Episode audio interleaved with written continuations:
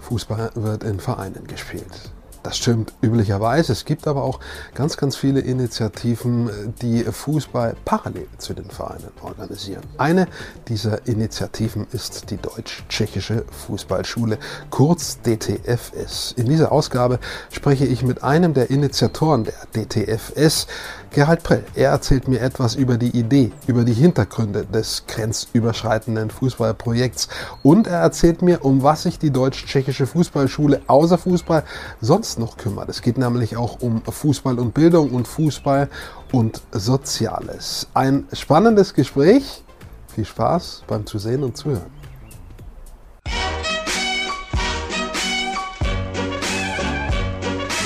Die Deutsch-Tschechische Fußballschule ist äh, mein Thema in dieser Ausgabe und ich freue mich, dass einer der Initiatoren, du hast es ja nicht alleine ins Leben gerufen, waren ja andere dabei, kannst du mir gleich erzählen, uns gleich erzählen, ähm, das ist einer der Initiatoren. Mein Gast ist Gerald Prell. Wir kennen uns schon sehr lange. Wir kommen nicht nur aus der gleichen Stadt, wir waren auch auf derselben Schule und sogar im gleichen Fußballverein. Und noch eins weiter, wir waren sogar in derselben Mannschaft. Du warst im Tor, ich auf dem Feld. Ähm, und weil wir da nicht ganz so talentiert waren, haben wir uns für andere Sachen entschieden im Berufsleben, aber sind schon beim Sport geblieben. Also ganz ohne können wir nicht. Ja, das ist richtig. Hallo Dirk, schön dich nach so langer Zeit mal wiederzusehen. Lange, lange ist es her, dass wir gemeinsam in einer Fußballmannschaft gespielt haben, aber ist ja schön, dass wir uns jetzt auch hier wiedersehen und auch ein bisschen über Fußball reden können. Ja, äh, Deutsche ja. Fußballschule war das Stichwort. Äh, dein Baby, euer Baby. Äh, wie viel wart ihr denn? Wie, wer hat es denn ins Leben gerufen und wann war das? Ähm, ich, wenn mich nicht verrechnet habe, habt ihr nächstes Jahr ein rundes Jubiläum, oder? So sieht es aus. Ja, 20 Jahre ist es jetzt bald her, dass die Deutsch-Tschechische Fußballschule damals ins Leben gerufen wurde. Es war natürlich kein Alleingang, sondern es waren mehrere mit an Bord. Zum einen hier Studenten in Berlin, Matze Zeller und Lars Vollmer, die beim Konzept mitgewirkt haben und dann in Hof die Familie Lepin und der Robert Kielin. Ziel des Ganzen ist, äh, der Name sagt es ja schon, auf jeden Fall eine grenzüberschreitende Idee, was Sportliches, in dem Sinne Fußball. Warum habt ihr euch dafür entschieden, ja, eben über die Grenze drüber zu gehen und nicht jetzt ein Fußballprojekt äh, parallel zu den Vereinen einfach nur in der Region Hof, äh, Hochfranken zu machen? Ja, die Idee war damals im Kontext der EU-Osterweiterung, dass wir eben Kinder aus Deutschland und Tschechien gemeinsam in der Mannschaft zusammenführen wollten, sie zu einer Team formen wollten, aber sie natürlich auch fortbilden wollten übers Land, über die Kultur, die Nachbarn. Ja, und das äh, hat dann ganz einfach begonnen mit zwei ersten Mannschaften im Jahr 2002 und hat natürlich immer mehr an Fahrt aufgenommen.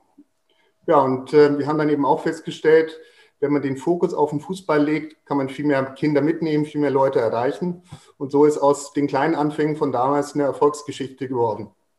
Was steht denn im Vordergrund? Ich als Außenstehender habe mir immer gedacht, mh, hm, ihr wollt vielleicht auch den arrivierten Vereinen dort in der Umgebung so ein bisschen Druck auch machen in der Nachwuchsarbeit, vielleicht ein bisschen äh, die Talentsichtung und Förderung forcieren.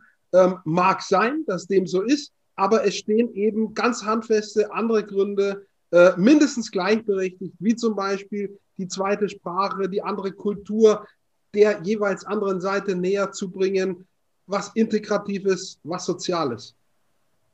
Ja, die Völkerverständigung stand natürlich von Anfang an im Mittelpunkt. Das war damals auch der Grund, weshalb wir dann den Zuschlag bekommen haben vom Auswärtigen Amt, wo die Petra Ernstberger, damals Bundestagsabgeordnete für uns, eben sich sozusagen eingesetzt hat für unser Projekt. Und Völkerverständigung haben wir eigentlich seit dieser Zeit immer durchgezogen. Die Frage ist aber natürlich, welche Schwerpunkte man setzt. Und am Anfang war es so, dass die Völkerverständigung oder der Sprachkurs und das Fußballtraining gleichberechtigt waren. Das heißt, es gab bei jeder Fahrt nach Tschechien oder nach Deutschland eine Stunde Fußball, eine Stunde Sprachkurs. Ja, aber für acht, neun oder zehnjährige Kinder ist es halt ein bisschen langweilig, dann jetzt die Hälfte der Zeit mit einem Tschechisch- oder Deutschkurs äh, zu verbringen. Daher haben wir uns dann irgendwann darauf besonnen, dass es eben Sinn macht, mehr auf den Fußball zu setzen. Und äh, das hat der Robert Kieling ganz hervorragend umgesetzt äh, und da die Kinder motiviert eben mit seinem Training. Und als dann der Schwerpunkt auf dem Fußball lag, ähm, kamen auf einmal immer mehr Teilnehmer und dann wurde das Projekt eben auch zu dem was es heute ist. Es gab zum Teil Kinder, die da also dann wirklich bis zu 100, 120 Kilometer äh, für Trainings auf sich genommen haben. Einzelne Kinder hatten wir sogar aus Brandenburg, die hier und da an solchen ähm, Trainings teilgenommen haben. Also ja, es hat Sinn gemacht, dass man sich da auf den Fußball konzentriert. Der Robert Kielin ist ja ein sehr erfahrener Trainer, kennt alle Facetten des Profifußballs, er ist heute Fußballlehrer und ähm, der hat es dann eben damals auch geschafft, Deutsche und Tschechen wirklich zu einem Team zu formen, zu einer Fußballmannschaft. Und der Fokus auf den Fußball hatte dann natürlich als Nebeneffekt, dass auch viele Bundesliga-Vereine auf einmal interessiert waren und sich eben nach den Talenten, die bei uns gespielt haben, umgeguckt haben. Aber Talentförderung ist schön, ist natürlich auch für uns erfreulich, wenn die Kinder dann den Sprung zum nächsten Verein schaffen. Aber ganz wichtig ist einfach, dass alle Kinder, die mitgemacht haben, diese deutsch-tschechische Begegnung eben mitnehmen konnten, neue Kulturen kennenlernen konnten und sich dadurch auch persönlich weiterentwickeln konnten.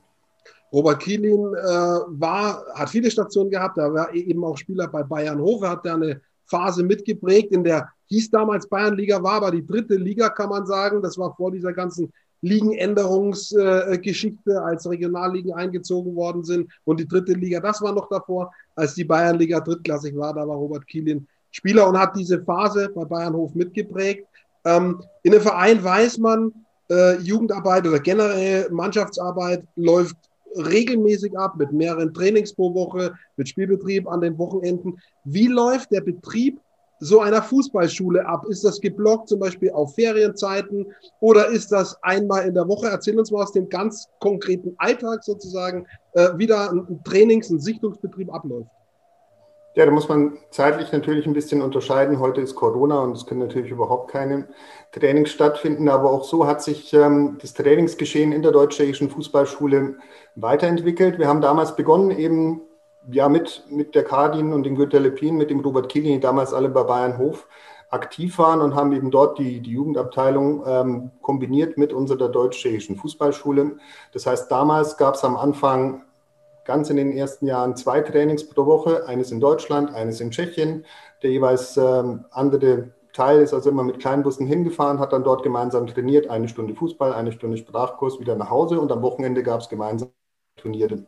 Irgendwann gab es dann ja den Moment, wo sich die Deutsch-Tschechische Fußballschule von Bayernhof beziehungsweise dann von der Spielvereinigung Bayernhof ähm, eben eigenständig gemacht hat. Wir haben unsere eigene Jugendabteilung quasi aufgebaut, haben dann wirklich sehr viele Trainings angeboten, teilweise bis zu drei, vier, fünf Mal die Woche für Interessierte. Und äh, das war dann einer der Gründe, weshalb eben auch die Nachfrage in Deutschland, aber auch in Tschechien nach den Trainings immer stärker wurden. Der Sprachkurs wurde aber natürlich immer weiter beibehalten. Am Wochenende gab es dann sehr viele Turnierfahrten über ganz Deutschland, über ganz Tschechien verteilt, wo sich die Jungs auch immer sehr achtbar geschlagen haben. Und das war so die Hochphase der, des Trainings- und Spielbetriebs der deutsch-tschechischen Fußballschule.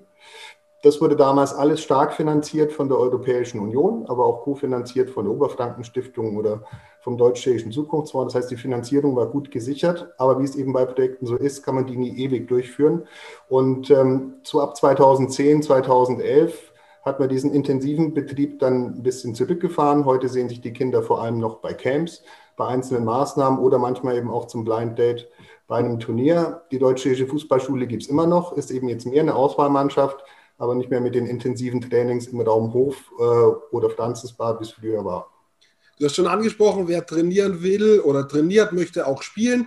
Äh, die Schule hat als Team an Trainings äh, an, an, Turnieren teilgenommen, hat aber auch oder veranstaltet auch, wir klammern das Thema Corona mal aus, äh, äh ein großes Turnier selbst veranstaltet, die Mini, die sogenannte Mini-EM, ähm, ein internationales äh, Turnier äh, klingt erstmal unspektakulär, ist aber mega spektakulär, denn da sind alle großen europäischen Vereine vertreten gewesen schon. Also Stichwort Bayern München, Man United war dabei, Vereine aus Portugal, FC Porto, also alles Champions League-Vereine sozusagen im Erwachsenenbereich und, und auch Champions League-Sieger. Und die Nachwuchsteams äh, sind alle bei der äh, Mini-EM schon gewesen und nicht nur einmal, sondern regelmäßig. Also das ist schon krass, was ihr da auf die Beine gestellt habt. Ja, das stimmt. Ausklammern möchte ich das Thema Corona jetzt erstmal nicht. Ist natürlich schon jetzt auch ein riesiger Schlag für alle Jugendfußballvereine, weil momentan eben seit, seit einem Jahr alles brach liegt und das eben gerade in der bayerisch-tschechischen Grenzregion. Also ich glaube, es wird auch eine ganz starke und wichtige Aufgabe, da dann wieder die nachbarschaftliche Zusammenarbeit neu aufzubauen. Denn Corona wirft uns da sicher 10, 20, vielleicht sogar noch länger, 10, 20 Jahre, vielleicht sogar noch länger zurück. Und ich glaube, es wird darauf ankommen, dass man eben solche Initiativen dann nach der Pandemie auch wieder stärker fördert. Denn die Jugend, die Kinder brauchen sicher Sport oder wir müssen eben sehen, dass wir diejenigen, die nur Sport machen wollen, auch wieder heranführen. Zum Turnier, das, ähm, auch das ist jetzt eben ein Opfer der Pandemie geworden.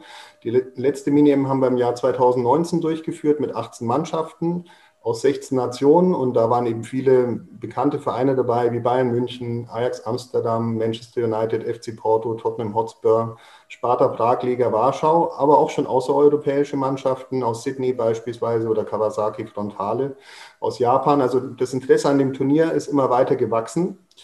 Und äh, wenn man sich das aber anguckt, dann begann die Mini-M eigentlich 2004, damals zur EU-Osterweiterung. Da gab es die fixe Idee, dass man neben Bayern München, unserem damaligen Partnerverein, eben aus jedem Land, was in die EU beigetreten ist, ein Team einlädt. Es kamen dann Mannschaften von Estland bis Zypern. Das Turnier war ein Erfolg, natürlich auch dank des starken Orga-Teams und seitdem hat sich die Mini-M fortgesetzt.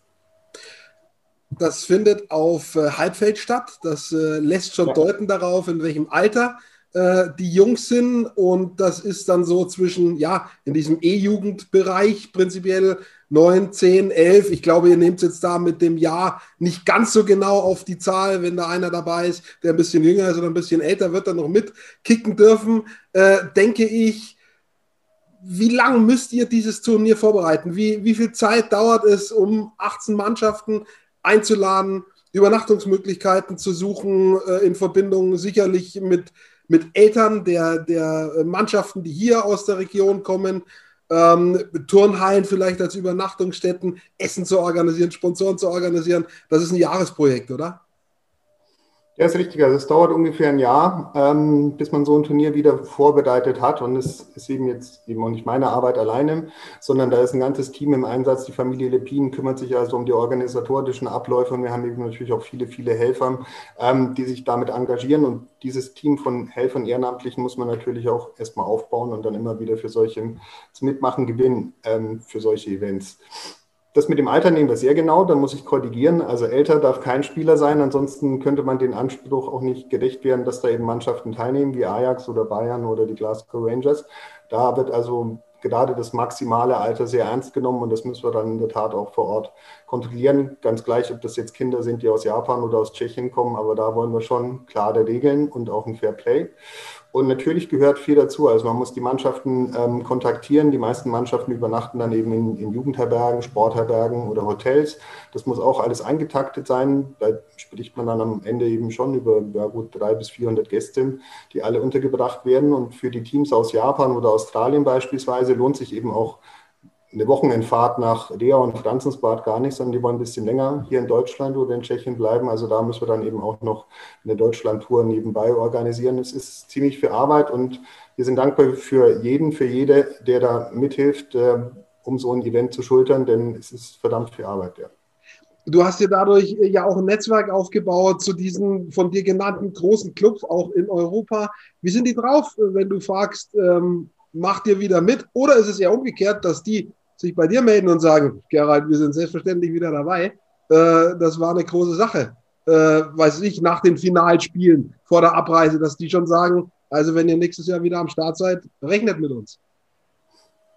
Ja, also in der Zeit vor Corona, muss man natürlich dazu sagen, gab es eben sowas wie eigentlich einen festen Turnierkalender und die meisten Mannschaften haben dann im Prinzip bei der Abreise in der Tat schon wieder zugesagt fürs nächste Jahr oder wenn man sie dann äh, per E-Mail eingeladen hat, kam da also oft die Zusage auch schon innerhalb von ein oder zwei Tagen. Ähm, wir haben da ein traditionelles Team von befreundeten Partnervereinen, die immer wieder kommen und ähm, es gibt auch nur ganz wenige neue freie Plätze. Ähm, die Nachfrage nach dem Turnier ist sehr groß. Ähm, in, oder für das Jahr 2020, was geplant war, hatten wir also dann sogar auch Interessenten aus Südkorea und man sieht eben, es gibt immer wieder verschiedene Möglichkeiten, da eben auch unterschiedliche Kulturen, unterschiedliche Nationen zu kombinieren. Schade, dass die Pandemie kam. Heute ist es unvorstellbar, dass man äh, 16 Nationen auf einem Fußballplatz vereint. Das hätte ich dann eher nach einem ähm, Super Spreader-Event oder so. Aber gut, wir sind guter Dinge, dass man irgendwann auch wieder über Jugendfußball, internationalen Jugendfußball reden kann und dass man vielleicht auch in abgewandelter Form ein Turnier wie die Mini-M dann wieder durchführen kann. Ich war zweimal bei euch zu Gast in Reau beim Turnier. Es gibt ja eben den äh, Spielort auf der tschechischen Seite. Ich war in Reau zu Gast. Ähm, das ist schon babylonische Sprachengewirre äh, bei den ganzen Nationen, die da sind. Äh, wie klappt das mit der Verständigung und jetzt nicht nur sprachlich, ähm, sondern eben auch so zwischenmenschlich? Sind da vielleicht die, die Kids einfacher, grundsätzlich auch im Zwischenmenschlichen, als vielleicht Erwachsene? In der Regel haben sie wahrscheinlich weniger Vorbehalte oder sie sind einfach ein bisschen kindlicher eben und haben eher den Spieltrieb. Schön ist eben zu sehen, dass der Fußball da eine universelle Sprache, eine unheimlich integrative Sprache äh, spricht und die Kinder eben ganz, ganz schnell zusammenbringt. Vom Ablauf des Turniers ist es so, dass sich am ersten Tag immer alle Teams in Franzensbad treffen. Die werden dann dort mit Nationalhymnen begrüßt und ähm, da merkt man natürlich schon noch ein bisschen Nervosität auch bei den Spielern, dass es eben jetzt alles eine große Bühne ist und viele große Clubs dann eben auch mitspielen. Aber diese Nervosität geht dann eigentlich ganz schnell weg, sobald die ersten Spiele laufen. Und am Ende des ersten Turniertags haben wir uns immer eine, eine Kleinigkeit ausgedacht. Das ist ein internationaler Tauschbazar. Alle Kinder können also Souvenirs von zu Hause mitbringen und äh, treffen sich dann im Ballsaal ähm, des Casinos in Franzensbad und dürfen dann dort Souvenirs tauschen ohne Erwachsene, das ist das Wichtige, sondern die Kinder müssen sich also selbst äh, verständigen mit Hand und Fuß oder mit Englisch oder was, was ihnen da eben einfällt. Es klappt ganz wunderbar. Die meisten wollen gar nicht mehr aufhören und ja, Kinder sind da auch sehr kreativ. Also die Kinder aus Japan bringen beispielsweise dann Ninja oder, oder Samurai-Utensilien mit. Die können sie also auch gerne mit den, mit den europäischen Vereinen tauschen. Also es ist ein babylonisches Sprachengewirr in der Tat, gerade bei diesem Abend. Aber spätestens danach ist das Eis gebrochen und es ist dann eben die Mini-M-Familie. Und an dieses Turnier denken dann eben auch viele, viele Kinder und auch Eltern immer wieder sehr gerne zurück, selbst Jahre danach. Das sehen wir auch bei unseren Spielern der Deutschen Fußballschule. Aber am Ende gibt es natürlich oder geht es um einen Big Win im Finale. Äh, ich habe eins gesehen zwischen äh, Schalke und Ajax und Ajax hat es gewonnen. Ähm, die haben das gefeiert, äh, wie man es kennt aus dem Fernsehen. Die lagen da übereinander, die waren total glücklich, äh, den Cup zu holen, das Ding. Und äh, ihr legt da auch so Wert drauf, dass es dann danach die Siegerehrung gibt und dass das wirklich mit Stil auch irgendwie stattfindet. Ich glaube, da hat es auch nochmal die Hymne gegeben. Also die sollen sich dann auch irgendwie fühlen wie die Großen quasi. Ja, das ist richtig. Wir, wir, nehmen das Turnier schon sehr ernst. Das hat man ja vorhin auch mit den Geburtsstichtagen genommen, genommen. Und natürlich ist es einfach auch ein Fußballfest für alle Beteiligten. Wir wollen eben nicht das größte Turnier veranstalten. Es gibt natürlich einige Turniere, die haben noch viel mehr Mannschaften oder spielen an verschiedenen Orten und kamen dann vor Corona zum Teil auf 100 oder 120 Teilnehmerteams. Wir wollen es in diesem familiären Rahmen halten, 18 Mannschaften äh, maximal, dafür eben aus mehr Ländern, damit jedes Spiel dann eben auch ein interessantes Länderspiel ist. Und natürlich ist es schön zu sehen, wenn dann Vereine wie Ajax Amsterdam, die bisher eben am öftesten gewonnen haben, dieses Turnier auch so ernst nehmen.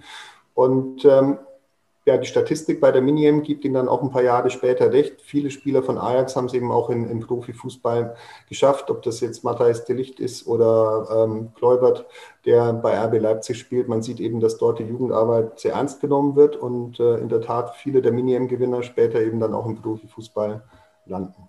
De Licht war Juventus jetzt, glaube ich, wenn ich es richtig erinnere, ähm, Mehmet Scholl war auch ein Teilnehmer dieses Turniers, also nicht Mehmet Scholl, Quatsch, falsch erzählt, der Sohn, Lukas Scholl, so heißt er. Und äh, der hat es auch dann unter Guardiola damals äh, geschafft, den Sprung ins Profiteam. Danach gab es ein bisschen Probleme sozusagen in der fußballerischen Karriere, aber das zeigt, du hast es angesprochen, dass über die Jahre immer wieder äh, äh junge Spieler da waren, äh, die nicht nur das Talent hatten, sondern dann auch eben den Ehrgeiz und den Willen, äh, das durchzuziehen, weil ich glaube, das ist tatsächlich so, das schwerste Talent haben ganz viele, aber dann wirklich den Ehrgeiz zu haben, sich an keiner Stelle ins Boxhorn jagen zu lassen, sondern das wirklich dann bis zum Alter von 16, 18 durchzuziehen, äh, sich gegen die Konkurrenz durchzusetzen, das ist, das ist hart. Also das muss man wollen. Ja, es ist ein weiter Weg. Es gehört natürlich auch ein bisschen Glück dazu, aber es ist auch möglich. Und da muss man vielleicht auch nochmal die Mannschaft der Deutschen Fußballschule hervorheben. Wir sind eben jetzt kein Champions League-Verein und haben keine Scouting-Abteilung, äh, die dann da vielleicht landesweit Talente sucht. Aber was der Robert Kieling, Kadet Worschak und unsere Trainerkollegen da über die Jahre auf die Beine gestellt haben, ist schon beachtlich. Und es gibt eben in der Tat auch in der Deutschen Fußballschule ähm, viele, viele ähm, Talente, die den Sprung im Profifußball geschafft haben. Und wenn man dann sieht, wo die zum Teil herkommen, Nico Preisinger, der aus Stamm Bach bei Münchberg kommt, heute beim FC Ingolstadt spielt, oder Marius Wolf, ähm, der aus Lödental kommt bei Coburg und dann eben heute auch in der Bundesliga beim ersten FC Köln spielt in Franzensbad, ähm, wurde Lazo Takac geboren, heute bei Slavia Prag aktiv und aus einem kleinen Verein Smichov ähm, kam dann eben auch Lukas Provod, der jetzt für die tschechische Nationalmannschaft Tore geschossen hat. Also das sind jetzt nur einige Spieler, die man so, die man so nennen kann, aber man sieht immer,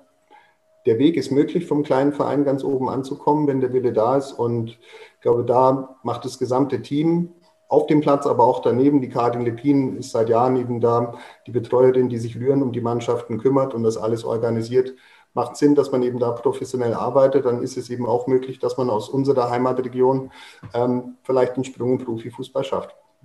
Wie läuft es bei euch direkt jetzt in der äh, Fußballschule mit dem äh, zwischenmenschlichen Kontakt zwischen äh, tschechischen Kids und deutschen Kids? Unproblematisch, problematisch? Müsst ihr da Grundarbeit leisten oder hat sich vielleicht eben schon über die Jahre auch durch eure Arbeit so viel verselbstständigt, äh, dass man sagt, das läuft?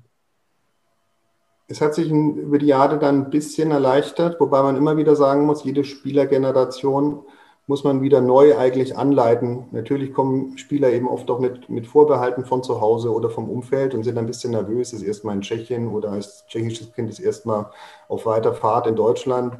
Da sieht man eben schon, dass auch durch die Medien vielleicht noch viele, viele Stereotypen oder Vorbehalte weitergegeben wurden. Aber man lernt dann eben auch als Mannschaft zusammenzuwachsen. Das ist ganz interessant. Ähm, am Anfang, wenn die ersten Spiele gespielt werden und es läuft äh, bombig, dann sind natürlich alle begeistert. Europa ist ein super Projekt und wir, die Tschechen und die Deutschen, wir spielen super zusammen und haben eben eine Mannschaft besiegt. Aber bei der ersten Liga Niederlage ist es halt heute nach wie vor fast genauso wie vor einigen Jahren, dass, ähm, dass man dann eben die Schuld eher bei den Mitspielern aus dem anderen Land sucht. Dann ist es eben vielleicht so, dass man sagt, ne, wir haben verloren, weil die Tschechen nicht abgespielt haben oder die Deutschen äh, waren zu egoistisch, sagen, sagen die Tschechen. Also dieses gemeinsam Gewinnen, gemeinsam Verlieren muss man lernen. Und da ist es eigentlich ganz wichtig, ähm, dass man da eben mit jeder Generation auch wieder aufs Neue arbeiten kann. Gut, jetzt durch Corona ist natürlich auch schade, dass eben eigentlich ein, zwei Generationen oder Jahrgänge komplett rausgefallen sind. Daher ist es umso wichtiger eigentlich, dass man eben diese Arbeit wieder anpackt. Jetzt haben die Medien ja in den letzten Jahren eigentlich oder durch Corona auch die, die Vorbehalte oder auch Ängste zum Teil noch weiter geschürt. Also es wird eine, eine schwierige Aufgabe, auch diesen Teamgeist wieder zu schaffen, die Ängste und Vorbehalte abzubauen. Ja, es wird schwierig, aber es ist eine ganz wichtige Aufgabe, dass man das gerade in der Grenzregion wieder anpackt. Das ist ein eigenes Thema, äh, kann, sollten wir auch vielleicht mal bei anderer Gelegenheit noch ausführlich besprechen, was das äh, für euch bedeutet, dieser Corona-Einschlag auch. Ähm, das, was du aber gesagt hast, äh, mit dem Überwinden ja, von, von Barrieren, von Schuld geben vielleicht, das ist eine schöne Brücke dafür, was ihr auch zusätzlich macht mit der Fußballschule. Es geht auch um Thema Fußball zum Bildungszweck oder zu sozialen und, äh, sozialen und geschichtlichen Bildung, Aufklärung. Äh, ihr organisiert Reisen für Teams, äh, für, für junge Spieler, äh, zum Beispiel ins, ins Konzentrationslager nach Auschwitz. Also das ist mit Sicherheit kein leichter Ort der Geschichte, im Gegenteil einer der schwersten Orte. Das macht ihr auch. Ähm, worum geht es da? Was ist da euer Ansatz? Ja, wir hatten ja vorhin darüber gesprochen, dass die Deutsch-Tschechische Fußballschule sich so in der Geschichte auch ein bisschen weiterentwickelt hat und mit der Zeit, als dann eben der intensive Trainingsbetrieb ähm, und Spielbetrieb ein bisschen zurückging, haben wir uns eigentlich mehr darauf fokussiert, auch weil die Nachfrage damals so stark war, dass wir auch mehr so eine Art Partnerverein und Helfer sind für, für unsere Partnervereine auch vor Ort. Und ähm, die Deutsche Fußballschule hatte ja damals mit der eigenen Mannschaft immer schon ein sehr schönes und anspruchsvolles Spielprogramm. Da ging es dann eben zu Fahrten gegen Bundesligisten oder auch mal eine Fahrt nach England, eine Fahrt nach Moskau, eine Fahrt nach Prag. Und äh, so nach und nach hat sich dann in den letzten zehn Jahren das eben auch ja, weiterentwickelt, dass wir Vereinen vor Ort helfen, dass sie auch solche Fahrten machen können und eben beispielsweise mal nach London fahren können, vielleicht mal ähm, nach Prag fahren können, dass wir helfen, Trainingslager zu organisieren oder ja, da gibt es eben unterschiedliche Dinge, die jetzt erstmal vielleicht auf den ganz normalen touristischen oder, oder ja, sporttouristischen Aspekt hingehen. Da sind wir eben gerne eine helfende Hand und stellen auch Kontakte her zu unseren Partnervereinen ähm, im Ausland. Zusätzlich zu dem Thema hat sich dann eben noch dieser spezielle geschichtliche Aspekt auch weiterentwickelt. Ähm, Und da haben wir eben gesehen, dass Fußball unheimlich viel erreichen kann. Gerade für ältere Jugendliche bieten wir jetzt eben Begegnungswochenenden in Auschwitz oder in, in Osttschechien an, wo sich dann Teams aus Deutschland, aus Tschechien, aus Polen, zum Teil auch aus England begegnen. Ähm, nicht nur bei einem Fußballturnier, das natürlich dann immer mit dabei sein soll, aber auch bei einem Abend, wo man eben die gemeinsame Geschichte diskutiert. Und da haben dann beispielsweise Jugendliche von Hertha BSC Berlin eben ja, ihr Treffen mit einem Zeitzeugen ähm, geschildert und Kinder aus den anderen drei Nationen, die Jugendlichen aus den anderen drei Nationen, da aufmerksam zugehört. Der FC Liverpool war beispielsweise mit dabei und hat eben selbst auch von Treffen mit Zeitzeugen berichtet. Lega Warschau hat an so einem Projekt teilgenommen und äh, hat dann aus eigener Erfahrung oder aus Erfahrung eigener polnischer Zeitzeugen den Warschauer Aufstand geschildert. Und das ist natürlich ein ganz spannendes Projekt, dass man die Jugendlichen eben auch über Fußball für solche Themen sensibilisiert. Normalerweise denken Jugendliche in dem Alter natürlich meistens nur ans Spiel oder freuen sich einfach auf die spielerischen Begegnungen. Aber auch hier kann man sie eben ins Gespräch bringen. Und ich glaube, es ist interessant zu sehen, dass Geschichte eben auch immer ähm, von der eigenen Kultur oder die geschichtliche Wahrnehmung von der eigenen Kultur abhängt. Polen hat eine andere Sichtweise auf die Geschichte als Deutschland beispielsweise. Und das Wichtige ist eben, sich die andere Sichtweise anzuhören und danach auch ins Gespräch zu kommen.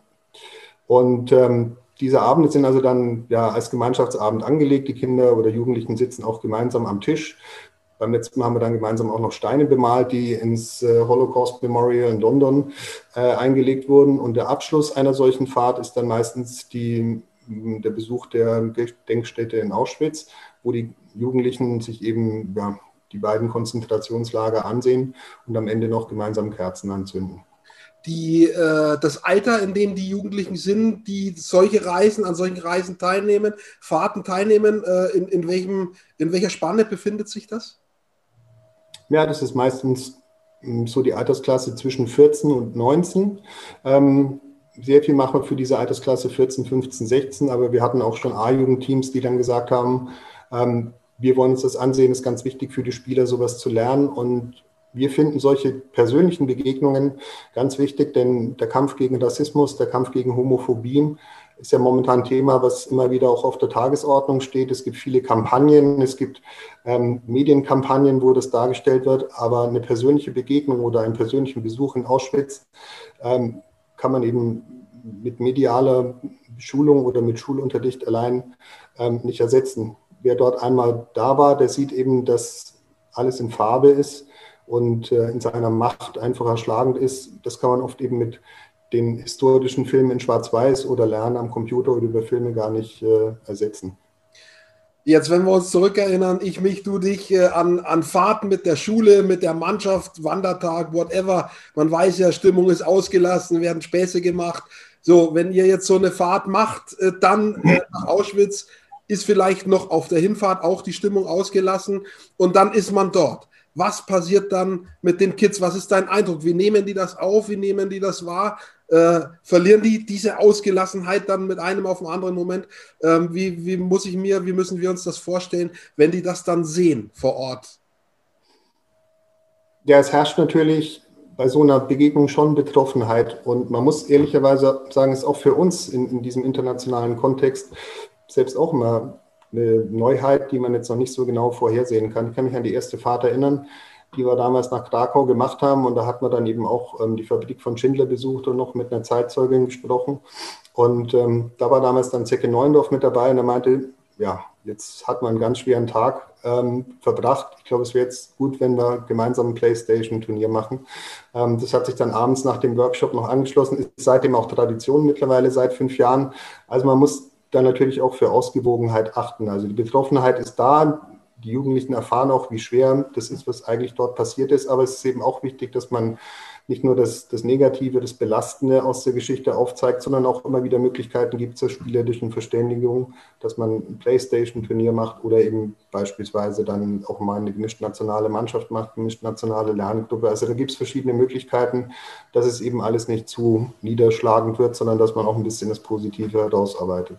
Und eigentlich ist es ja das, wo wir hinwollen, dass man sagt, man schafft eine Normalität, ja, indem man sagt, man macht es eben alles gemeinsam und nicht getrennt und eben normal. Äh, wenn das ein Effekt des Ganzen ist, dann ist man ja durchaus seinem Ziel ganz gut nahe gekommen. Was ist dein äh, Eindruck, ähm, wenn du dich danach vielleicht nach einiger Zeit sogar mal wieder mit Teilnehmenden unterhältst, ähm, hast du das Gefühl, dass das bleibt auch hängen bei denen auf, auf lange Frist?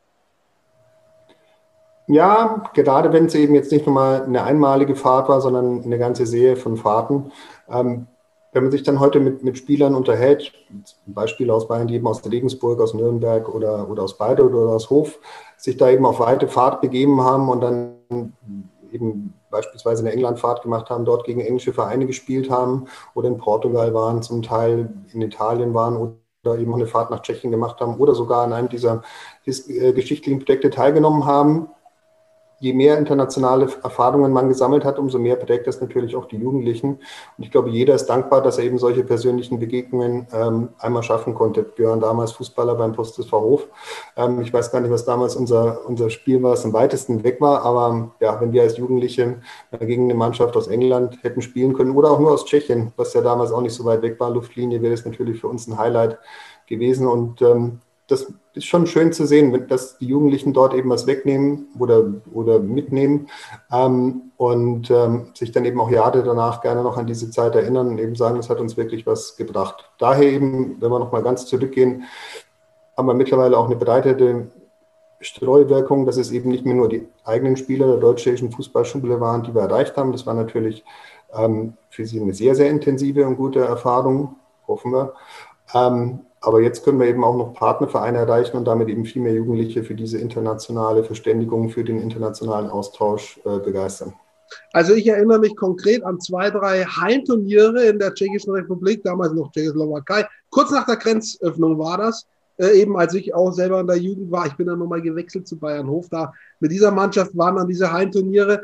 Und das war toll, weil da waren auch die großen Prager Vereine dabei, tschechische Vereine, deutsche Vereine, äh, Spielvereinigung Bayreuth auch. Also das war genau das, was du ansprichst. Das hatte ein gewisses Flair dann schon und mir hat das total Spaß gemacht und hatte auch noch ein bisschen Abenteuercharakter, weil eben die Grenze noch nicht so lang offen war. Das war noch alles nicht so automatisiert, wie wir es kennen, so ein einfaches Hin und Her, sondern äh, das war noch schon mit Passkontrolle und so weiter. Also ein bisschen Abenteuer auch dabei. Äh, insofern aber eine tolle Erfahrung ähm, auf jeden Fall. Und äh, ich möchte sie nicht missen.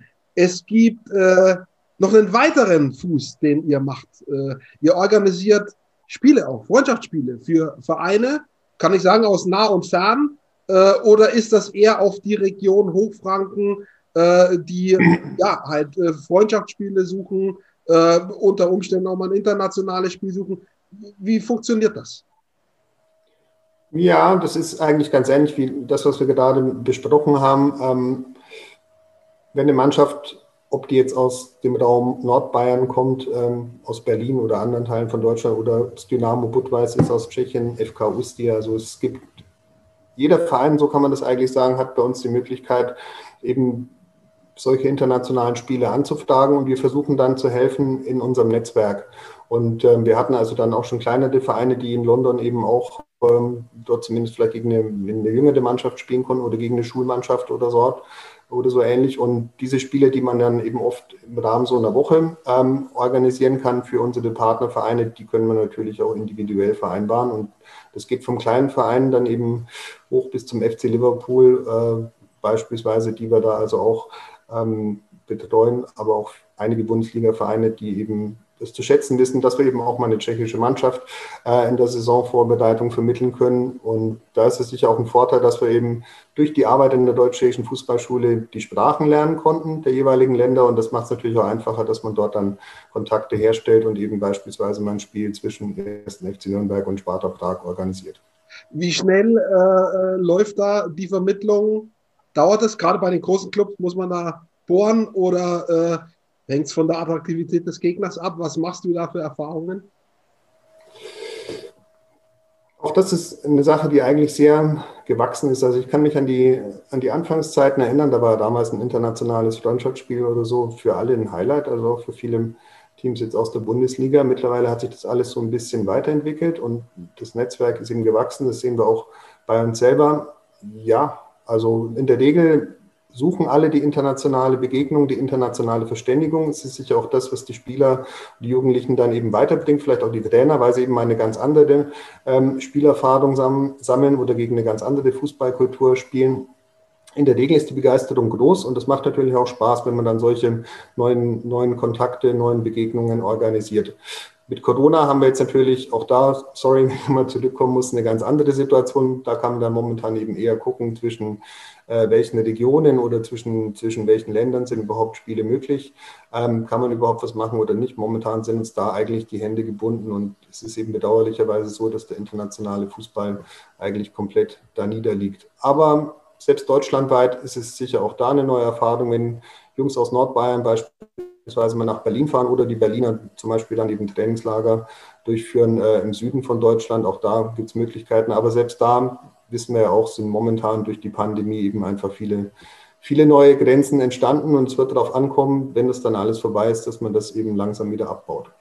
Stellen wir uns gerade mal vor, es wäre einfach zu organisieren und ich würde euch gerne als Vermittlung äh, buchen? Einfach Mail an die Deutsch-Tschechische Fußballschule oder wie funktioniert das vom Workflow her? Ja, genau. Also einfach bei uns melden. Ähm, das muss jetzt nicht bei mir ankommen, kann dann eben auch bei den, bei den Kollegen ankommen und äh, wir sehen, was machbar ist und helfen auf jeden Fall immer gerne.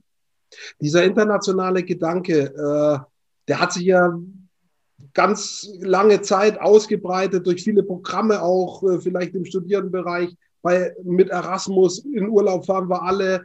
Ähm, in den letzten Jahren hat er aus meiner Sicht ganz, ganz stark leider äh, gelitten durch Nationalisierung, stellen wir fest. Also Europa zum Beispiel wird in vielen, vor allem in politischen Bereichen, kritisch diskutiert. Ähm, wie ist dein Eindruck in der Zusammenarbeit mit den Clubs, sowohl bei uns in Deutschland als auch international? Spürst du da auch eine gewisse Renationalisierung oder ist äh, gerade in diesem sportlichen Bereich äh, diese Offenheit noch da? Hoffentlich. Ja, es ist gemischt. Also ich glaube schon, gerade in den Medien oder durch die Politik wird natürlich diese Europaskepsis ähm, verbreitet und findet dann vielleicht auch immer mehr Anhänger, ähm, weil es eben oft dann einfach auch populistische Meinungen sind, die sich durchsetzen. Ich glaube, gerade deshalb ist es wichtig, dass der Fußball eine gewisse Neutralität bewahrt. Denn was wir so auf den Fußballplätzen sehen, ähm, ist das Interesse an der europäischen Begegnung, an der europäischen Verständigung da. Es ist ganz wichtig, dass man eben das nicht als Selbstläufer ansieht und sich denkt, jawohl, jetzt sind wir schon da, ist eigentlich gar nicht mehr so notwendig, sondern man muss immer wieder wiederholen, was wir eben vorher noch hatten, die jungen Generationen heranführen, sie auch an diese europäischen Begegnungen gewöhnen und sie dafür begeistern. Also es kommt darauf an, dass man die Sache immer wieder aufs Neue durchführt, das ist sicher so. Was die Trainer äh, anbetrifft, so ist eigentlich fast immer eine große Offenheit da und ähm, alle sehnen sich eben auch nach diesem internationalen Vergleich. Wir hatten ja auch den Brexit als Thema und ähm, ja, wenn man da jetzt mit englischen Vereinen spricht, gibt es eigentlich ganz wenige nur, die gesagt haben, Brexit ist eine tolle Sache. Alle finden es eigentlich eher schade, dass man sich eben jetzt vielleicht auf einen Weg begibt, dass es eben diese europäischen Vergleiche nicht mehr gibt. Und gerade jetzt ist es in England eigentlich so, dass das Interesse stark ist, eben das nicht abreißen zu lassen, sondern weiterzumachen. Auch wenn Großbritannien eben dann kein Teil der Europäischen Union mehr ist, will man da also auch weiter auf internationale Verständigung setzen. Und ich glaube, es ist für uns alle gut, wenn wir da ähm, neue Möglichkeiten suchen, ins Ausland fahren, dort spielerische Begegnungen ähm, finden, uns mit, mit den Nachbarn verständigen. Ja, ich glaube, es kann uns nur neue Horizonte eröffnen und man sagt immer, Reisen bildet und sicher ist es im, im Fußball ähnlich, dass das Reisen und internationale Spiele eben auch weiterbilden.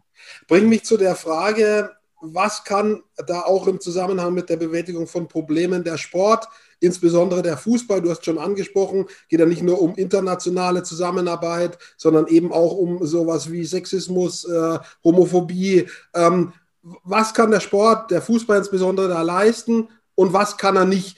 Was ist dann auch zu viel? Wo muss man sagen, okay, das ist dann doch der Sport. Bei bestimmten Dingen muss sich dann halt auch irgendwo die Politik als Gesetzgeber einschalten. Also äh, wo sind die Grenzen, wo sind die Möglichkeiten?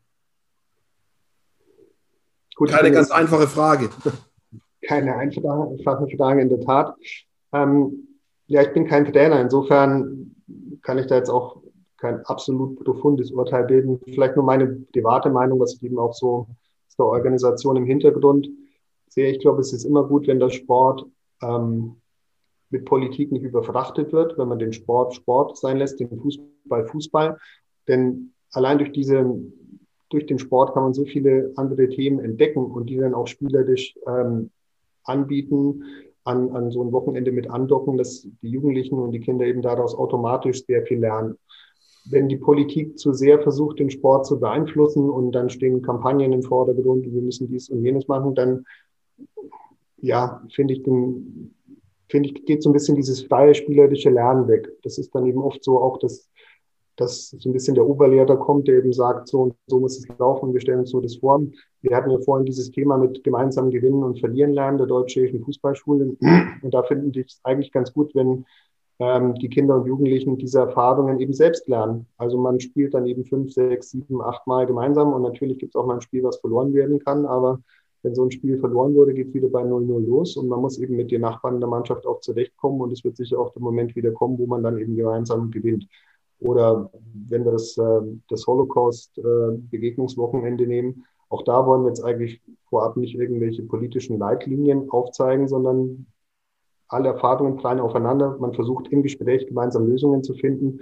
Und ähm, ich glaube, das ist auch eine wichtige Lernerfahrung für die Kinder und für die Jugendlichen, aber auch für die Beteiligten Erwachsenen, dass eben kein Lösungsweg vorgezeichnet wurde, sondern dass man eben Lösungen gemeinsam erarbeitet.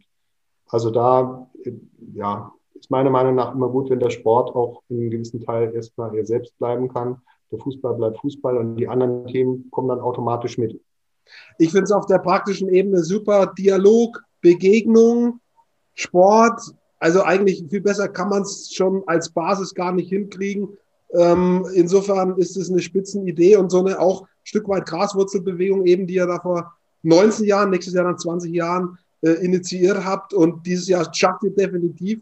Diese Corona-Sache äh, übersteht ihr definitiv und dann wollen wir mal sehen, wie es dann weitergeht, welche Regeln auch zu beachten sind. Da ist jetzt sicherlich auch noch einige Spekulation dabei. Äh, Im Moment, du hast es angesprochen, geht im Prinzip so gut wie gar nichts, außer ähm, Planungen äh, irgendwie schon mal anzustupsen. Aber man weiß ja auch nicht so recht, auf was man plant, weil man nicht weiß, wann geht wieder was los und was kann losgehen äh, und unter welchen Bedingungen. Also selbst planen ist irgendwie schwer.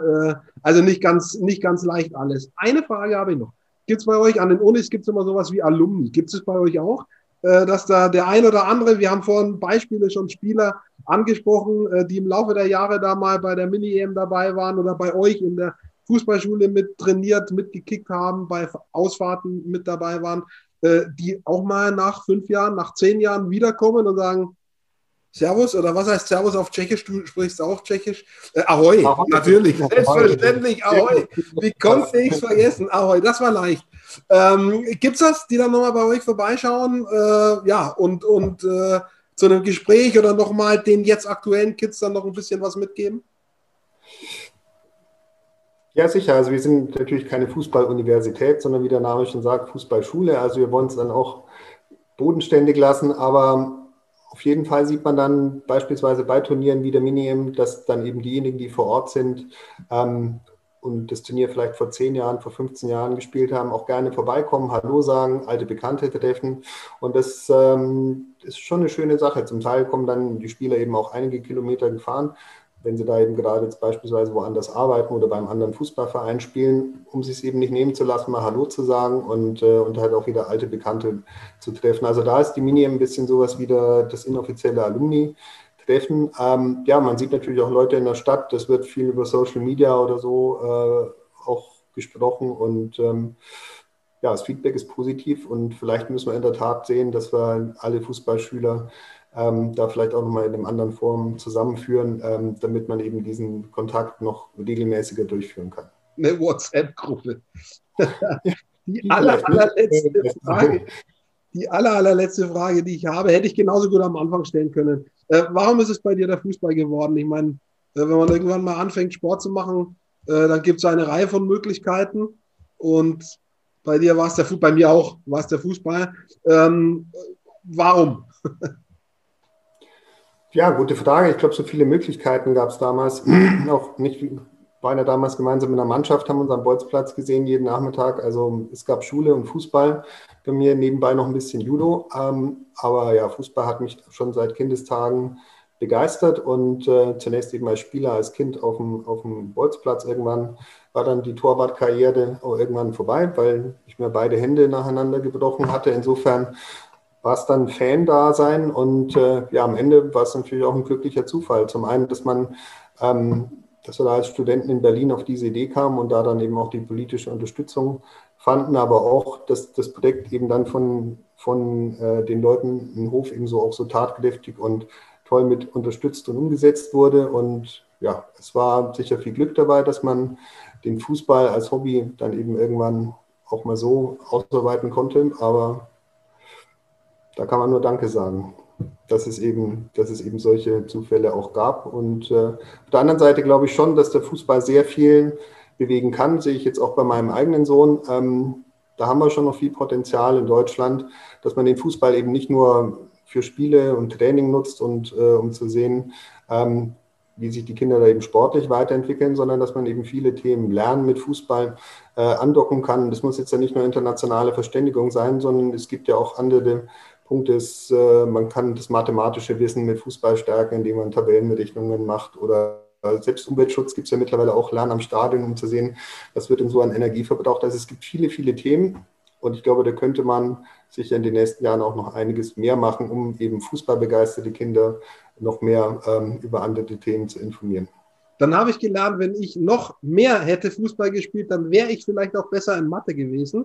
Äh, aber da hätte ich noch ein bisschen auf den Platz stehen müssen. Bin offensichtlich immer zu früh runter. Äh, das war's. Ich danke dir. Äh, Fußball als Mathehilfe. Das habe ich noch nicht gehört, aber das ist gut. Also das merke ich mir.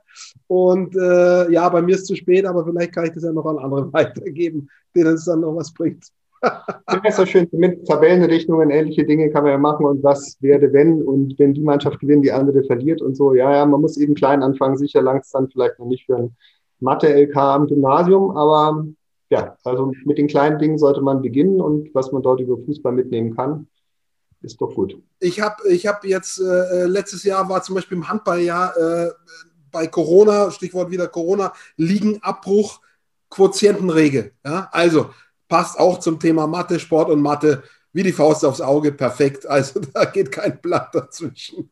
Haben wir das auch noch besprochen. Ich danke dir, Gerald, für deine Zeit. War hochinteressant. Äh, du, klar, kennst deine Schule und die, die das mit dir machen, auch. Aber die, die das noch nie gehört haben, die eben nicht. Und die haben wir jetzt, oder denen haben wir was Interessantes erzählt, definitiv. Ich fand spannend. Und äh, obwohl ich schon ein bisschen gekannt habe, aber so genau eben auch nicht. Insofern ganz lieben Dank dir. Viel Erfolg. Äh, kommt gut durch diese irgendwie, durch diese Corona-Zeit. Äh, wird, nicht, wird nicht einfach sicher.